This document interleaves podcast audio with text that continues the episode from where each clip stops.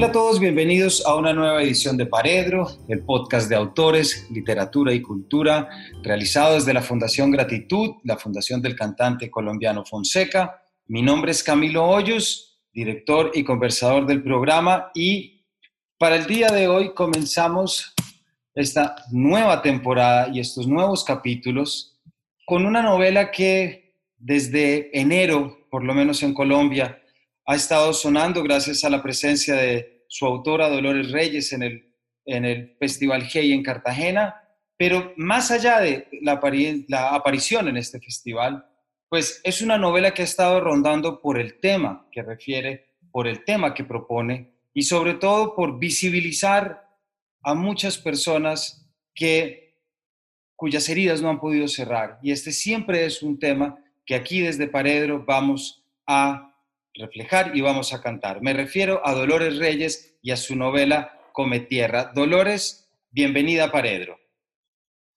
Muchas gracias Camilo, muy contenta de hablar con ustedes y muy contenta también de la edición hermosa de Come Tierra que hay en Colombia gracias a Reina Aranjo y a Editorial Sigilo. Exactamente, tal como lo dices, Come Tierra fue eh, editada originalmente por la Editorial Sigilo en 2019 y luego en una coedición con Rey Naranjo Editores en enero de 2020 con una preciosa ilustración de Jazmín Varela que ya nos habla mucho sobre este personaje, Dolores, sobre el que te queremos preguntar. Quisiera que tú nos hicieras el contexto y la presentación porque sé que si lo hago yo va a pasar por quizás un código de lectura que me gustaría que fueras tú como autora que nos contaras ¿Cómo surge este libro? ¿Qué tiene este libro? Y bueno, ¿cómo ha sido la experiencia? Bueno, Tierra es la historia de una nena, una chica que al comienzo de la novela tiene unos siete años y que está en un momento muy duro de su vida porque la están obligando a ir tras el cortejo fúnebre de su madre. Ella no quiere ir al cementerio, quiere que entierren a su mamá en su terreno porque es el único, la única tierra que habitó en toda su vida y de alguna forma porque siente que le están robando a esa madre, ¿no? Ya la perdió en vida y no quiere que le saquen el cuerpo y que se lo lleven al cementerio. Pero por supuesto esto no es posible y la obligan a ir hasta el cementerio y a despedirse de esa forma con todos los restos de familia y del barrio, que es un barrio muy eh, marginal y periférico eh, de Buenos Aires, como hay tantos en lo que se llama Gran Buenos Aires. Esta nena acompaña al cuerpo de su mamá y cuando la entierran, eh, ella, como una forma de despedida, apoya las manos en esa tierra que acaba de cubrir el cuerpo de su mamá y como forma de, evitar que se las arranquen del todo, empieza a comer tierra, como para incorporar algo de esa mamá en su propio cuerpo para siempre. Eh, cierra los ojos y ahí descubre que puede ver por medio de la tierra que acaba de comer eh, algo de, los últimos instantes de la vida de su mamá, que justamente es una escena muy fuerte porque es eh, una muerte por femicidio, ¿no? Ella lo que ve es al padre golpeando a la madre hasta que ésta cae y muere. Y ahí empieza la novela. Eh, ella empieza después a comer tierra de gente que falta como forma de, rastrearla, de buscarla, de, tratar de que no se vayan, de encontrar chicas que por ahí están desaparecidas o en situación de trata. Y también eh, va creciendo, ¿no? Y hay, muchísima gente que busca ser queridos sin respuesta, entonces se empiezan a acercar hacia, hacia donde ella vive, trayéndole la tierra de sus seres queridos en botellas, en botellas que tienen rostros, números de teléfono, nombres de las personas que ya no están. Gracias Dolores, porque ya con esto que nos cuentas, pues nos, nos muestras perfectamente cómo el tema de esta novela y sobre muchos temas sobre los que te querré preguntar ahorita, pues así como seguramente en Argentina va a tener su incidencia sobre una realidad social y violenta, pues es exactamente lo que pasa en un país como Colombia. Quisiera traer para por si tú no sabes, pero sobre todo para que nuestros oyentes puedan visibilizar algunas cifras que creo que no podemos nunca dejar pasar. Por ejemplo, que solamente en junio en Colombia hubo nueve feminicidios, uno de ellas de una menor de cuatro años. Por ejemplo, que en lo que llevamos de aislamiento han ocurrido 148 feminicidios. Y si queremos ir más lejos, entre enero y junio de 2020 llevamos 241 feminicidios. Y ya la cifra que nos muestra cómo la desaparición y la violencia puede llegar a unos niveles alarmantes, pues en Colombia, en lo que ha sido desde 1930 hasta 2018, pues hemos tenido la cifra de 41.924 mujeres desaparecidas, de las cuales fueron 1.172 encontradas muertas, 17.993 fueron encontradas vivas y luego continúan desaparecidas alrededor de 22.579. Discúlpame, Dolores, arrancar con estas cifras y también mis oyentes, pero siento que muchas veces los números nos pueden traer, traer y resaltar una serie de narrativas a través de las cuales podemos entender mucho mejor. Quisiera, Dolores, vincular ahorita, ya que nos contaste de tu novela, ¿por qué no nos cuentas un poco de dónde también surge la novela en relación a lo que pueda ser tu trabajo y a lo que tú te dedicas en Argentina, para que nuestros oyentes puedan entender muy bien de dónde también aparece esta novela, más allá de un aspecto puramente narrativo. Bueno, yo trabajo como docente desde los 19 años. En la actualidad trabajo en la Escuela 41 de Pablo Podestá, que queda 150 metros de donde están enterrados los cuerpos de Melina Romero y Araceli Ramos, que son las dos chicas a las cuales yo les dedico la novela y que son dos víctimas muy, muy jóvenes de feminicidio que son del barrio. Eh, dos casos que me impactaron muchísimo por la violencia. Eh, uno es un femicidio en manada en el cual eh, a Melina la golpean, la violan y la meten en un bolso agonizando para tirar ese bolso a un río contaminado, a un arroyo contaminado. De alguna forma yo no quería que la memoria de esas dos se perdiera y quise de alguna forma mantener viva esa memoria y, esa, y esas dos vidas, ¿no? Arrebatadas tan jóvenes, eh, dedicándoles eh, come tierra. El, lenguaje de la novela también es una forma de, mantener eh, ahí presente, ¿no? el carácter barrial y el carácter joven que, tiene, que tiene la novela y que tienen también la mayoría de, de las chicas que están desaparecidas o muertas, ¿no? Como vos bien dijiste, eh, muchas eh, permanecen desaparecidas y lo que pasa muchas veces es que no se las busca desde el Estado. Entonces los familiares y los seres queridos que continúan esa búsqueda se ven obligados a recurrir hasta la última esperanza para, para volver a encontrarlas. Leo un poco del capítulo 20, Dolores. Acaricié la tierra que me daba ojos nuevos, visiones que solo veía yo. Sabía cuánto duele el aviso de los cuerpos robados. Acaricié la tierra, cerré el puño y levanté en mi mano la llave que abría la puerta por la que se habían ido María y tantas chicas, ellas sí, hijas queridas de la carne de otra mujer. Levanté la tierra, tragué, tragué más, tragué mucho para que nacieran los ojos nuevos y pudiera ver. Era ella, el moretón en el ojo de María era fuego y furia en mi corazón. Un golpe que el día anterior no estaba en una cara, que era pura tristeza. Seguí comiendo, borracha de tierra. Tenía que ver. Ahí estaba María, que, como si me hubiera presentido, se desesperó. Yo traté de calmarla. Este es un pequeño párrafo que nos muestra lo que los lectores van a encontrar a plenitud de lo que es esta relación que ya Dolores tú nos has dicho, pero quería incluir este párrafo justamente después de que te escuché hablar un tema que me parece que es fundamental y que seguramente se comparte entre los países y muchas otras culturas, no, no, decir ya entre Latinoamérica, pero es esa imposibilidad que tienen los padres, los familiares, de poder cerrar las heridas, ya que el Estado es quien nunca puede encontrar o sencillamente deja de hacerlo. ¿Cómo sientes tú que tu novela ha entrado dentro de esta herida, digámoslo así, de muchos personajes que estoy seguro que tú conoces? Bueno, yo creo que el tema de la, de la imposibilidad de buscar, eh, de la imposibilidad de encontrar y la falta de, a ver, de, respuesta estatal, eh, también es una puerta abierta hacia la ficción por un lado, ¿no? Como, como método de, al menos eh, señalar que está pasando algo, ¿no? Vos empezaste la entrevista con esto de, de las, eh, de las cifras, ¿no? De alguna forma, de las cifras en Colombia. Todas las cifras de México para abajo son tremendas, eh, duelen un montón y desafortunadamente van en crecimiento, no solo de las víctimas de feminicidio, incluso de los, de los huérfanos de la violencia de género.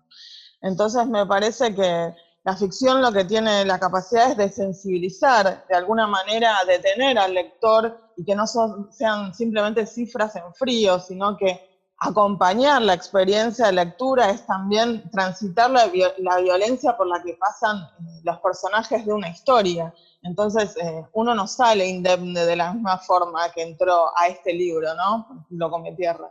Eh, hay otras narrativas, pienso en 2066 y pienso en muchísimos otros libros que, a los cuales yo accedí en estos años de, de lecturas antes de ponerme a escribir Come Tierra. Pero vuelvo a decir, ¿no? la capacidad que tiene de la ficción de generar otras sensibilidades, otras empatías y, también otras reacciones en los lectores.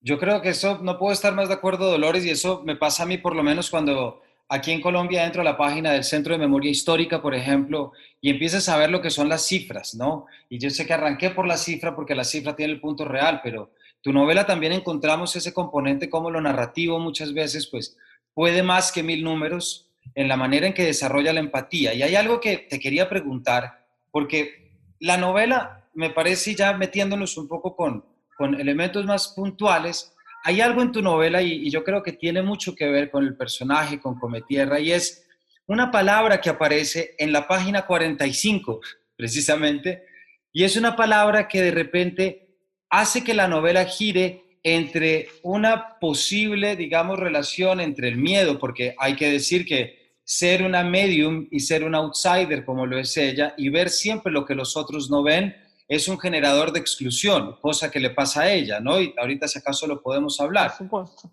Pero esa manera como deja de ser outsider es la palabra gracias.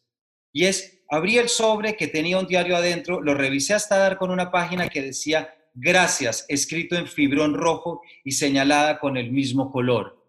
Ese gracias me parece que le pone un elemento a la novela que lo saca, digámoslo así, de un elemento fantástico, si se puede, o un recurso, un mecanismo, para mostrar la importancia que es ver lo que muchos otros no quieren ver. Por supuesto, yo creo que además los buscadores eh, incomodan al poder. Acá tenemos, bueno, una larga tradición de buscadores de desaparecidos, ¿no? De organizaciones eh, que no tienen nada que ver con el Estado, sino que son de familiares eh, de, desaparecidos, ya sea por la dictadura o por las víctimas de trata o por estas desapariciones que tienen que ver con, la pandemia de feminicidio. Eh, me parece que, vuelvo a decir, incomodan al poder, entonces una forma de, hacer ver patentes esa incomodidad es la estigmatización, la marginalización y también el peligro real ¿no? de los buscadores, de su vida. Eh, porque vuelvo a decir, ¿no? Hay, muchísimos intereses económicos detrás muchas veces de, las desapariciones.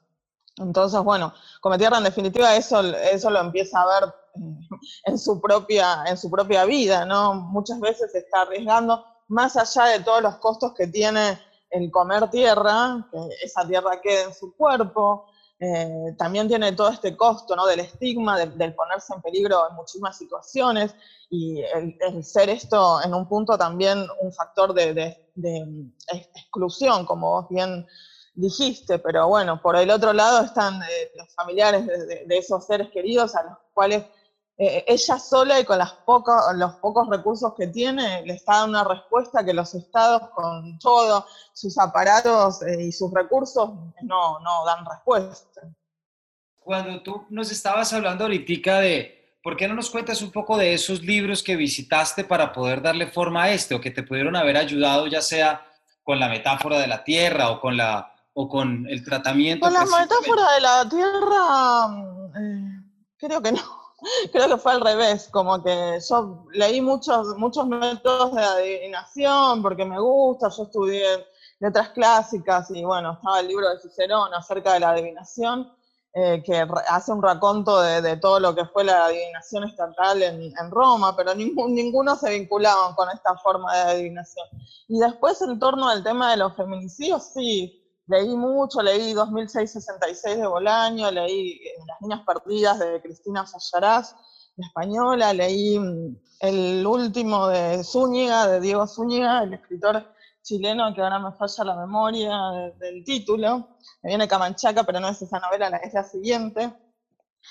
Y bueno, fui haciendo como un rastreo también del feminicidio en la literatura argentina, que está presente en el cuento de, Borges, La intrusa, que estaba presente en Art, en el asesinato de la Vizca, eh, por parte de Erdosain. Eh, leí dos libros, dos novelas de Saer, que son Cicatrices, eh, en las cuales aborda también un específico, un específico caso de, femicidio, que es el de Fiore, que mata a su mujer, ¿no? un obrero metalúrgico que, un, que un primero de mayo le pega dos escopetazos a su mujer y la asesina. Eh, bueno, hay muchísimo material eh, sobre violencia de género que está ficcionalizado, o sea, novelas, cuentos, relatos, eh, también no ficción, ¿no? Un libro que me sirvió muchísimo para pensar qué es lo que quería escribir fue Chicas Muertas de Selva Almada, uno de Gabriela Cabezón Cámara, Bella, que habla de una víctima de trata y es la víctima de trata en primera persona la que está de alguna forma ahí Ah, Aprovecho lo que nos mencionas porque tengo entendido que también esta novela la trabajaste o, te ayudó, está en tus agradecimientos con Selva Almada también. Sí, yo la trabajé de muchos años, cinco o más con, con Selva. Sí, eh, en, primero en taller de escritura y después en clínica, eh, iba leyendo capítulo a capítulo y corregíamos. ¿Y, cómo fue esa primera, esa experiencia de que una primera novela, Dolores? Porque yo sé que muchos nos escuchan, muchos autores que están jóvenes, que están comenzando a escribir, que están pensando, ¿cómo fue esa experiencia de, de escribir una primera novela con un tema tan, tan difícil, tan retador? ¿Cómo hiciste? No sé si la pregunta vale, porque a veces una primera novela, eh, un tema tan grande puede ser algo que, que paralice para una primera novela. ¿Nos cuentas un poco cómo fue ese proceso de trabajo, ya que nos dices que fue cinco años? Sí, en realidad eh, yo venía trabajando en el taller que en un principio era de Selva Almada y Julián López, iba una vez por semana con una consigna al principio y después ya no, con un cuento, ¿no? con un relato breve que no tenía nada que ver eh, justamente con esta novela, pero en una oportunidad, en uno de esos encuentros, escuchando a un compañero de, taller leer su texto, me vino a la cabeza ¿no? esta imagen de, una nena sentada en un cementerio comiendo tierra, ya con el pelo largo, el, color de la piel similar a la tierra, o sea, con las características eh, físicas que tiene Come Tierra, sobre todo al comienzo de la novela. Eh, de alguna forma la imagen me impactó, ese texto que leyó mi compañero terminaba en una frase que decía tierra de cementerio, entonces yo por eso, eh, de alguna forma mi imaginación fue para ese lado, y lo que hacía la nena en ese lugar era comer tierra. Entonces eh, empecé a tratar de escribir eso que yo había visto, y también a tirar un poco de la ficción, ¿no? Pensando, bueno, está comiendo tierra de un lugar muy particular que es un cementerio y esa tierra está en contacto con otros cuerpos. ¿Qué es lo que puede pasar, ¿no? En esa niña. Y lo que se me ocurrió es que quizás algo de la memoria de esos cuerpos quedase depositado en la tierra, ¿no? Así como vuelve la carne y vuelve toda la materia a la tierra, quizás vuelva algo más, algo del orden de la experiencia o la memoria y lo que hace la nena justamente es incorporarlo a su cuerpo, ¿no? En esta forma de visiones que, tiene al tragar tierra. Y bueno, de ahí empezó la, idea que es chiquita y a la vez es, bueno, eh, fundamental en la novela, ¿no? Todo lo que moviliza eh, la escritura que vino después. Claro, y esa movilización también me parece que, que, pasa por un reconocimiento que ya nos mencionaste algo, pero quisiera volver a, ello con, con, la idea esta de outsider, de exclusión que, pensábamos y es una metáfora, una, una, figura que a mí me parece muy potente dentro, dentro, de tu novela y es que comer tierra no es placentero. Es decir, eh, comer tierra también muchas veces implica un sacrificio, como, como un sacrificio implica, de nuevo, llegar a verdades y llegar a descubrimientos. más de este cariz. Bueno, Come Tierra, Come Tierra está muy relacionada con, la naturaleza que rodea esa pequeña casita, ¿no? Con su terreno en el cual hay un montón de plantas, eh, está el laurel con el que ella se identifica un montón, está la pasionaria tratando de, de, habitar de las paredes y comiéndose de alguna forma la casa, ascendiendo por el techo. Y ella mantiene una relación muy estrecha con esa naturaleza que la rodea. Pero a su vez, comer tierra, que estuvo en contacto con otros cuerpos, la, transporta al otro lado, al lado de la muerte, al lado, de, al lado oscuro, ¿no? al lado de más allá de la vida, que nosotros eh, finalmente tratamos de no ver o de separarnos lo más posible en nuestra cotidianeidad. Y ella tiene como esos dos eh, lugares muy presentes, ¿no? Eh, entonces, bueno, eso empieza a tener un costo en su cuerpo por tragar tierra, porque la tierra continúa habitándola más allá de las visiones, eh, queda un tiempo más adentro de su organismo, entonces eso empieza a tener consecuencias. Y también la, la cuestión emocional, ¿no? Estar siempre viendo cosas terribles, muertes, violencias, desapariciones, eh, incluso de seres queridos. Entonces, eh, bueno, todo eso tiene, tiene un costo importante en cometer. Y ella se plantea todo el tiempo si seguir, eh, si seguir ayudando a los otros.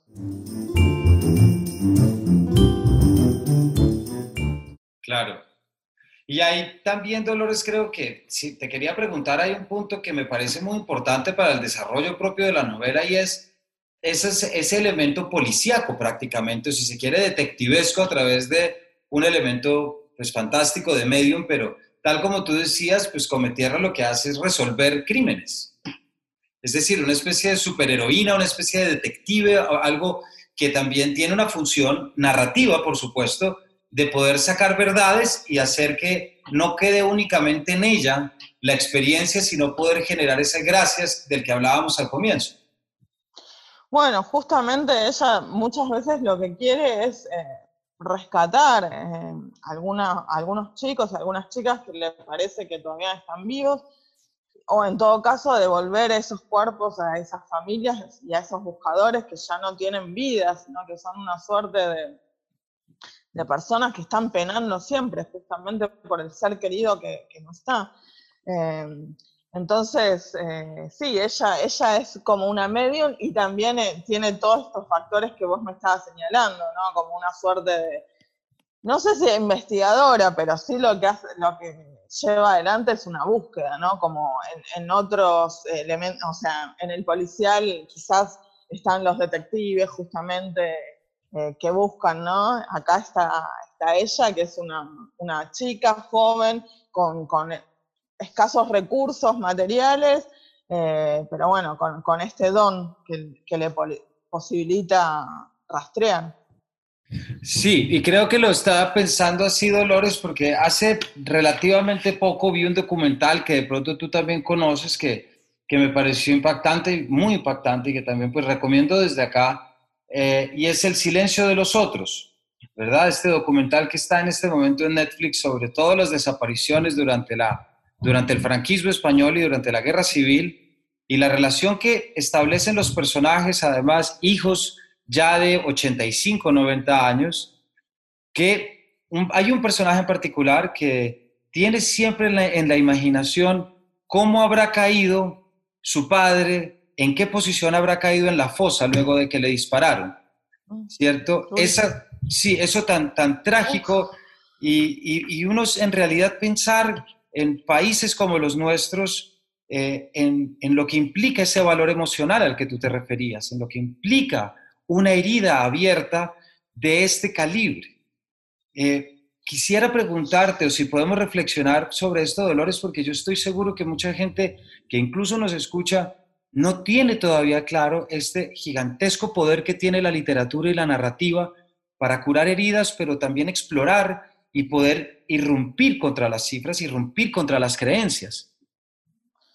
Bueno, en, países como el nuestro yo pienso que eso está muy latente, ¿no? Porque todas nuestras grandes tragedias tienen que ver con el cruce de la historia y, las muertes y las desapariciones y esto de las fosas comunes, ¿no? Sin identidad, sin nombre, sin la posibilidad de que los familiares lloren a esa persona que ya no está.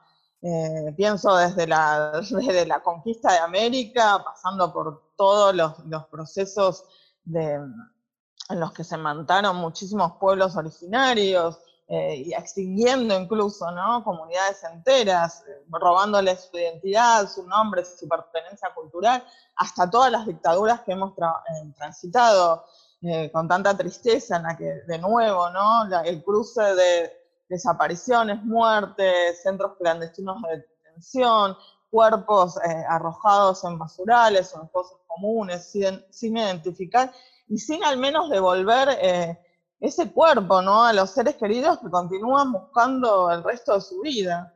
Eh, me parece que, claro, que es una herida abierta eh, tremenda la que tenemos, bueno, países como el nuestro, vos decías, y también, bueno, España, Italia, ¿no? Esto, ¿no? Las guerras del franquismo. Em, esto también lo abordó muchísimo la literatura, en Italia también, pienso en La luna y las fogatas, o El camarada, o sea, eh, otros textos que, también han abordado el tema de, bueno, dónde quedó ese cuerpo, dónde, quedó, dónde cayó esa persona, dónde quedó ese cuerpo.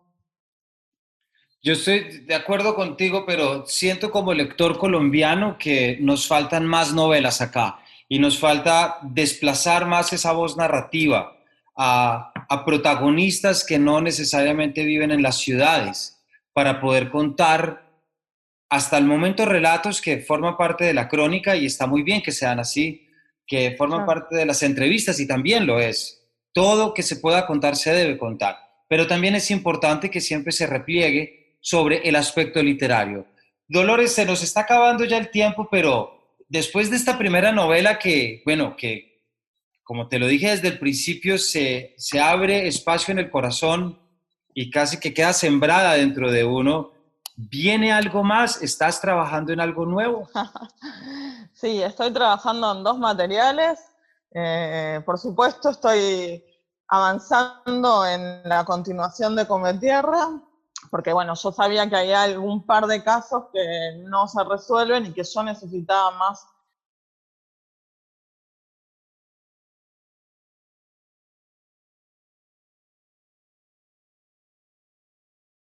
más escritura para cerrar, por ejemplo, el caso de la señora Ana o el de la Florencia, que quedaron ahí sin cerrar en la primera parte, que es Come Tierra. Bueno, estoy trabajando en la continuación, que no se va a llamar Come Tierra 2, pero no quiero contar nada demasiado todavía.